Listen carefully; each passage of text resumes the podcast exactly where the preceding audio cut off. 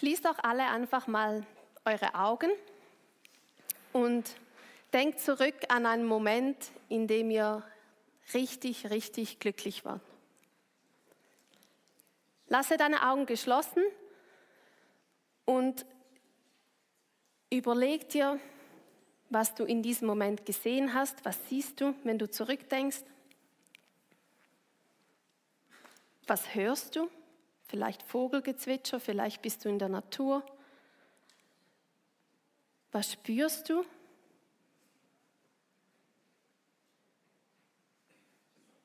Bleib einen Moment in dieser Erinnerung und saug die Gefühle, die du empfindest, richtig, richtig auf.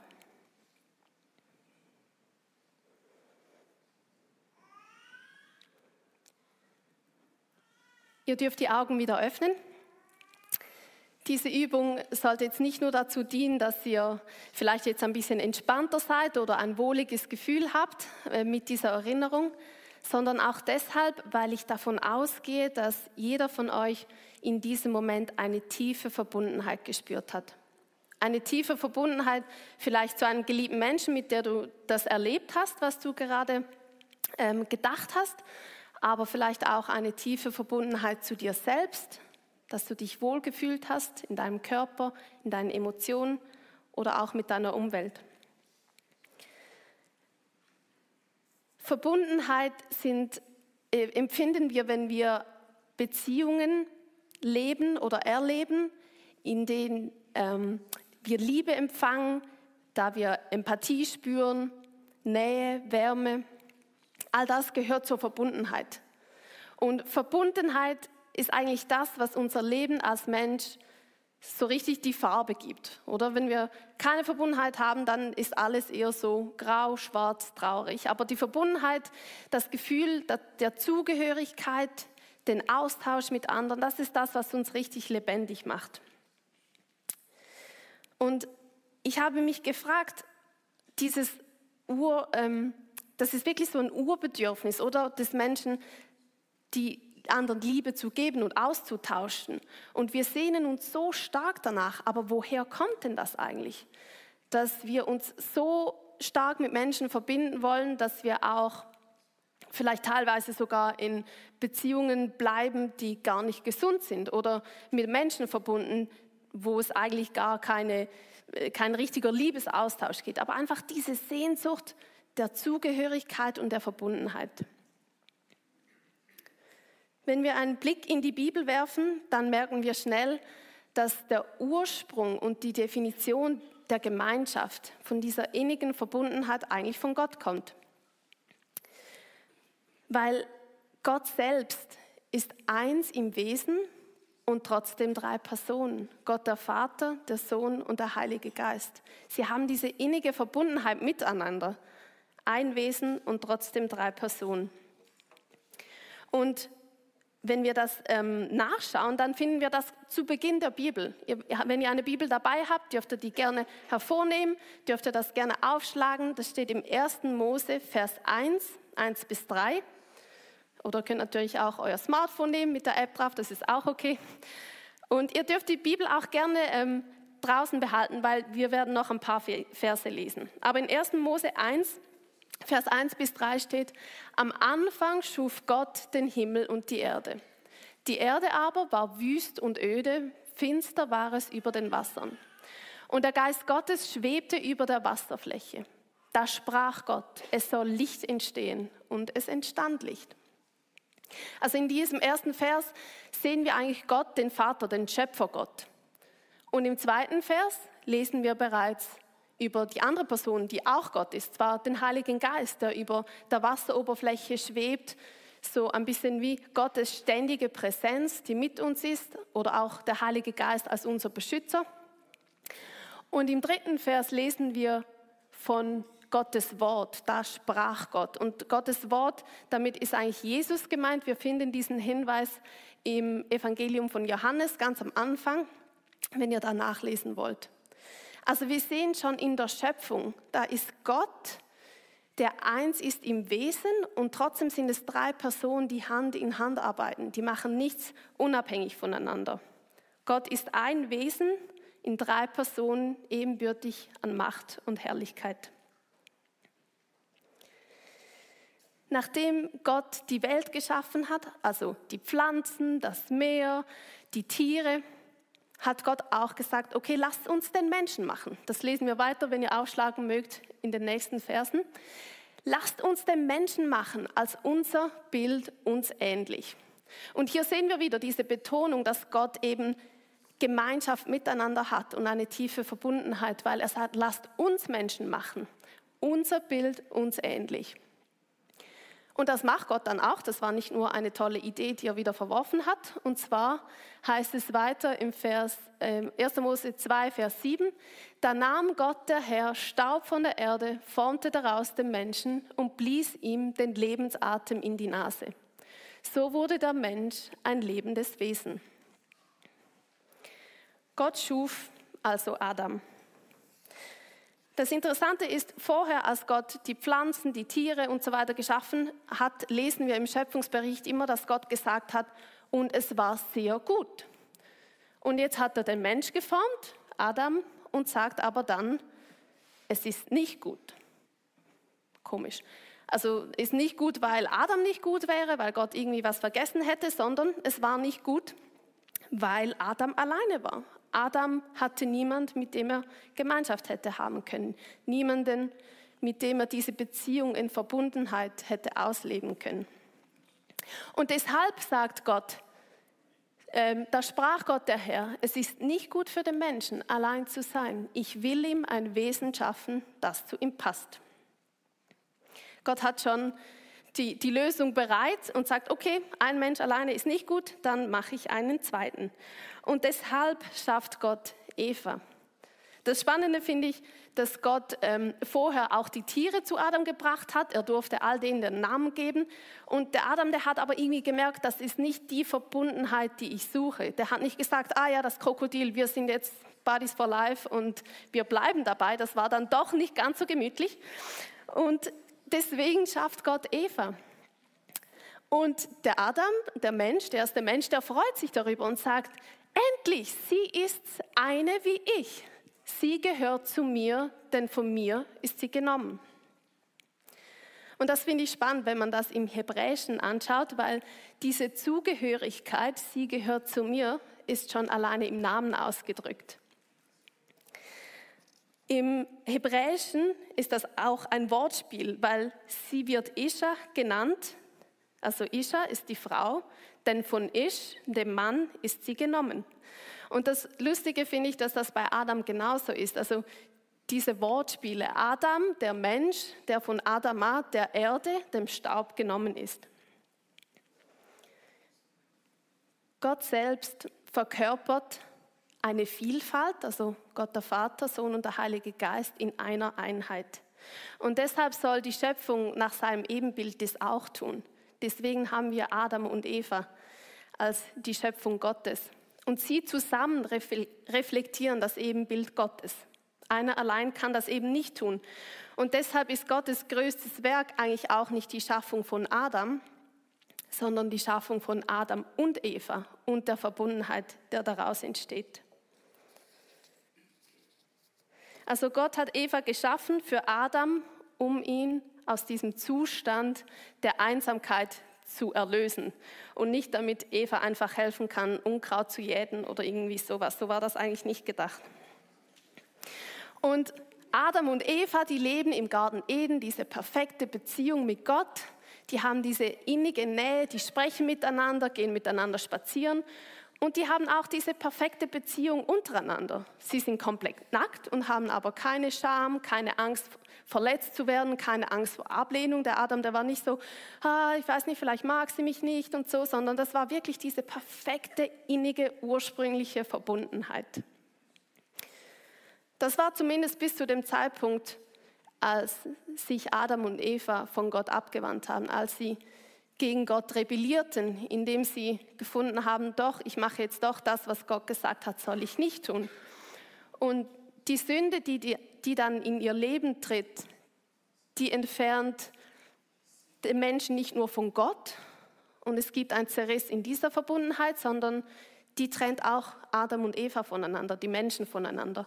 Sie beginnen einander die Schuld zuzuweisen und es ist einfach nicht mehr so schön und so perfekt wie vorher. Die Sünde trennte Menschen von Gott, aber auch voneinander.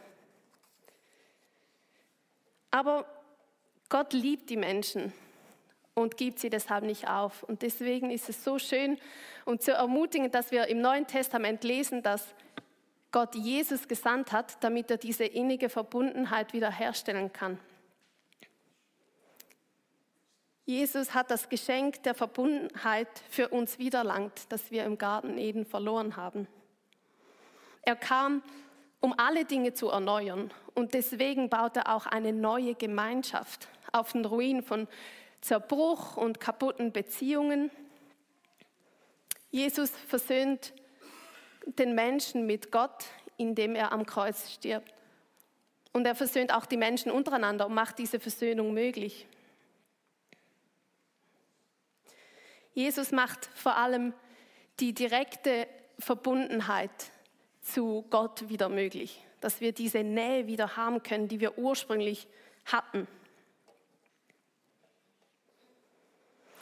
Und Jesus lebt mit seinen Jüngern, mit seinen Lehrlingen sozusagen, mit denen unterwegs ist, auch vor, wie diese innige Verbundenheit aussieht, diese neue Gemeinschaft, die er dabei ist zu bilden.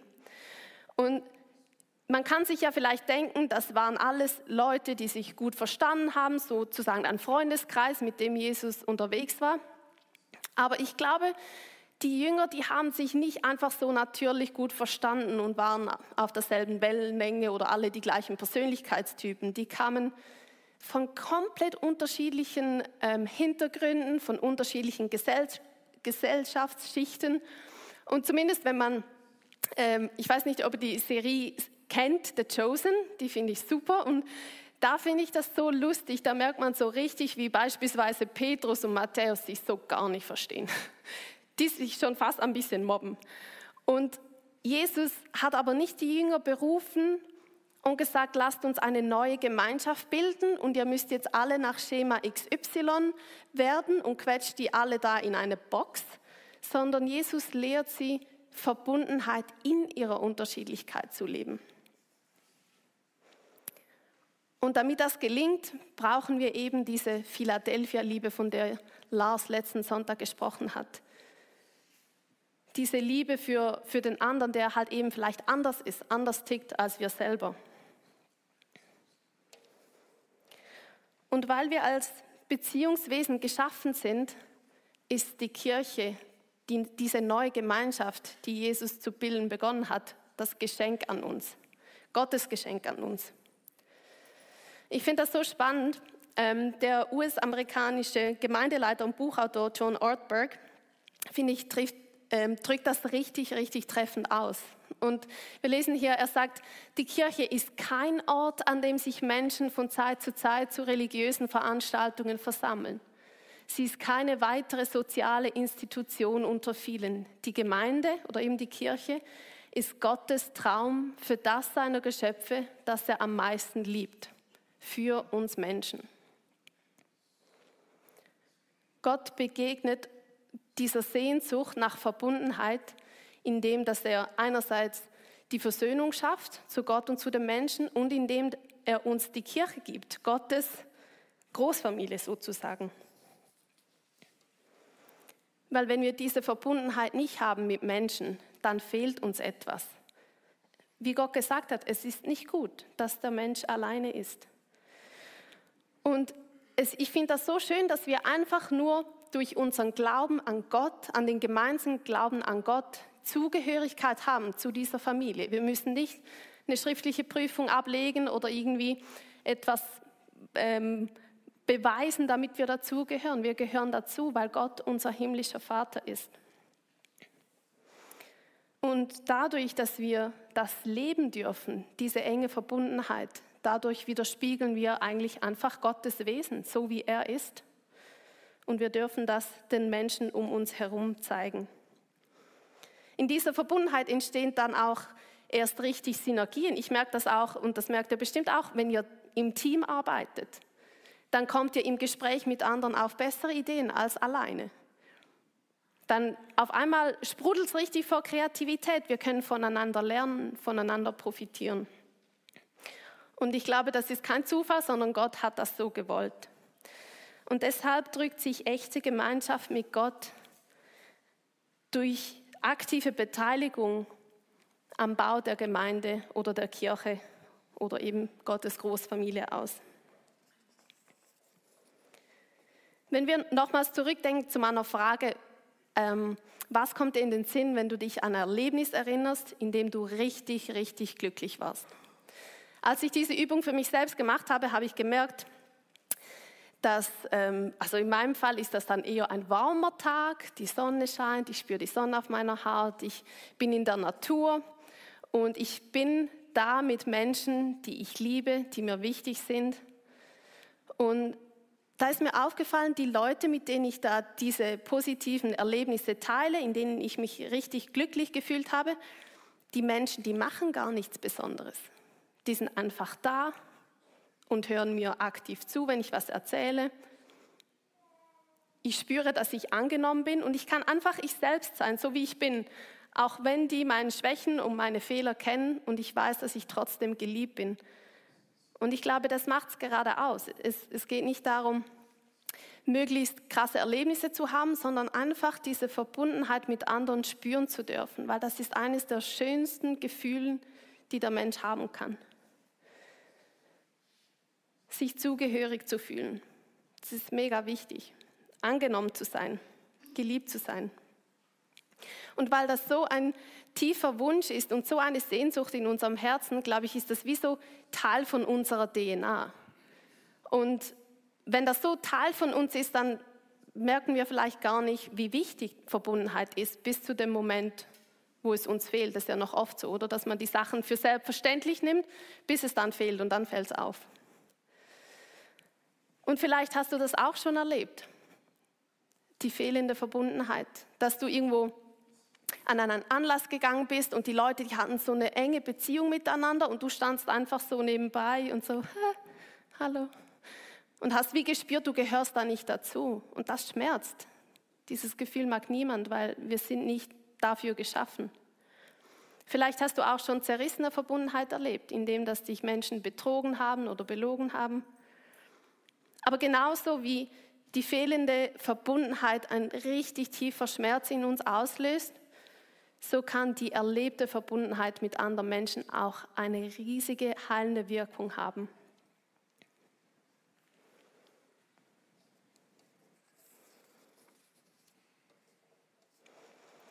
Es kann viel schon im Herzen eines Menschen bewegen, wenn du beispielsweise neu bist hier in der Gemeinde und du kommst das erste Mal und jemand achtet sich auf dich und sagt vielleicht Hallo oder fragt dich nach dem Namen und interessiert sich aufrichtig für dich.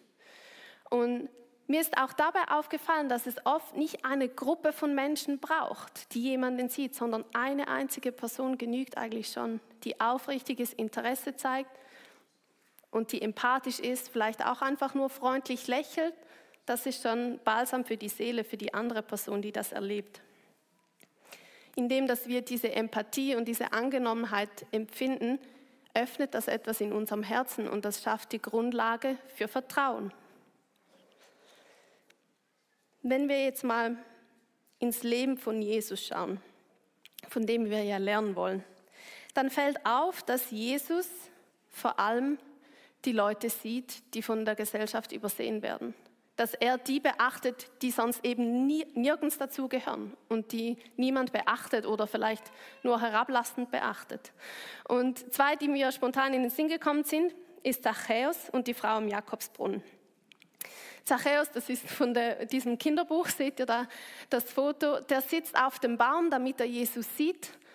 Und die Menge, die geht vorüber, die interessiert sich nicht für Zachäus, aber Jesus interessiert sich. Und Jesus sieht ihn und spricht ihn direkt an und ruft ihn, Zachäus, komm herunter, weil ich möchte heute dein Gast sein. Er will Zeit mit ihm verbringen.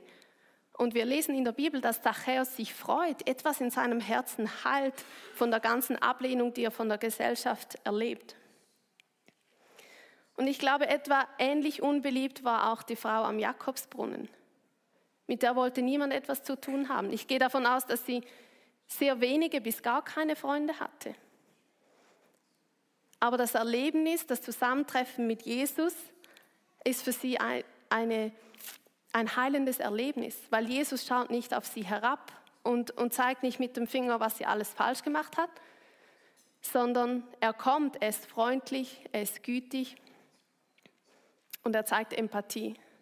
Und da öffnet sich etwas im Herz der Frau und sie wird ganz offen und ehrlich im Gespräch mit Jesus und, und, teilt auch ihre Frustration mit. Es hat eine heilende Wirkung. Sie geht anders vom Brunnen in die Stadt zurück, als sie gekommen ist.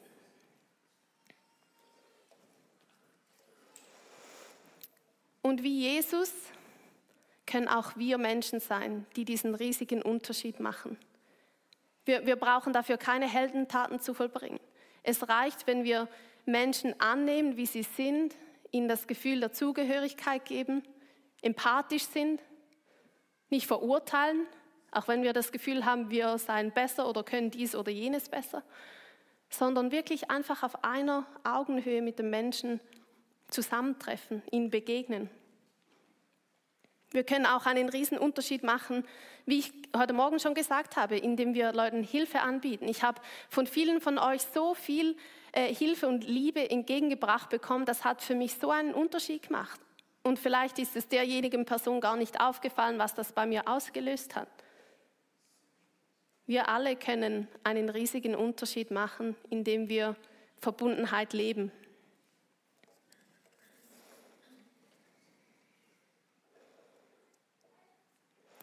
Und die Bibel sagt auch in Johannes 13, 36, dass wenn wir eng miteinander verbunden leben, es anderen Menschen auffällt.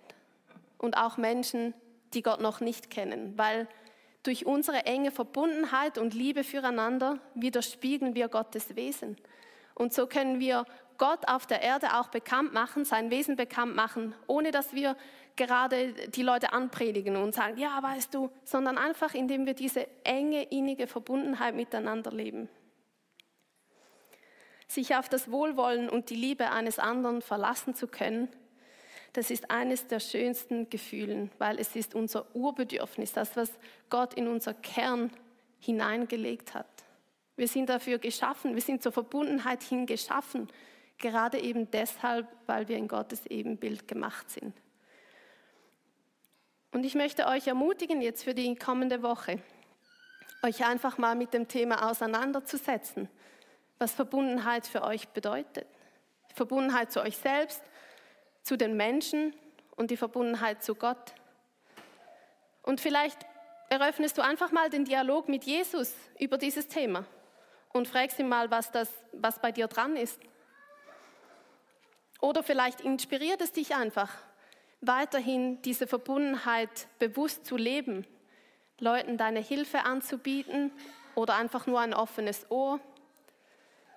Oder vielleicht willst du dich auch bei, deiner, ähm, bei deinem Hauskreis oder bei deiner Lebensgruppe bedanken für die bestehende Verbundenheit, die dir so viel gibt.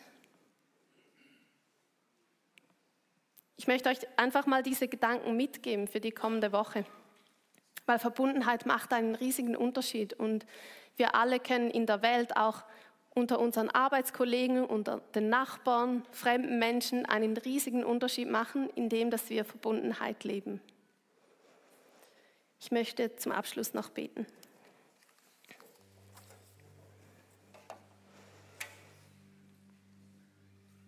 Ja, Vater im Himmel, ich danke dir, dass wir durch dich, unserem Vater, eine Gemeinschaft sind. Und ich danke dir, dass du uns einander geschenkt hast. Deine Kirche, deine Gemeinde, weil wir die Sehnsucht haben, zum Verbundenheit leben. Jesus, ich danke dir, dass du den Weg frei gemacht hast, dass wir eben das überhaupt die Möglichkeit haben. Und ich danke dir, dass du so demütig und so praktisch vorgelebt hast mit deinen Jüngern, mit den Menschen, wo du begegnet bist. Und Heiliger Geist, ich danke dir, dass du uns Kraft gibst und uns aufmerksam machst auf die, auf die Momente, wo wir eben ganz bewusst können, die Verbundenheit leben und für Menschen einen Unterschied machen. Und ich danke dir, dass du uns in deinem Ebenbild geschaffen hast.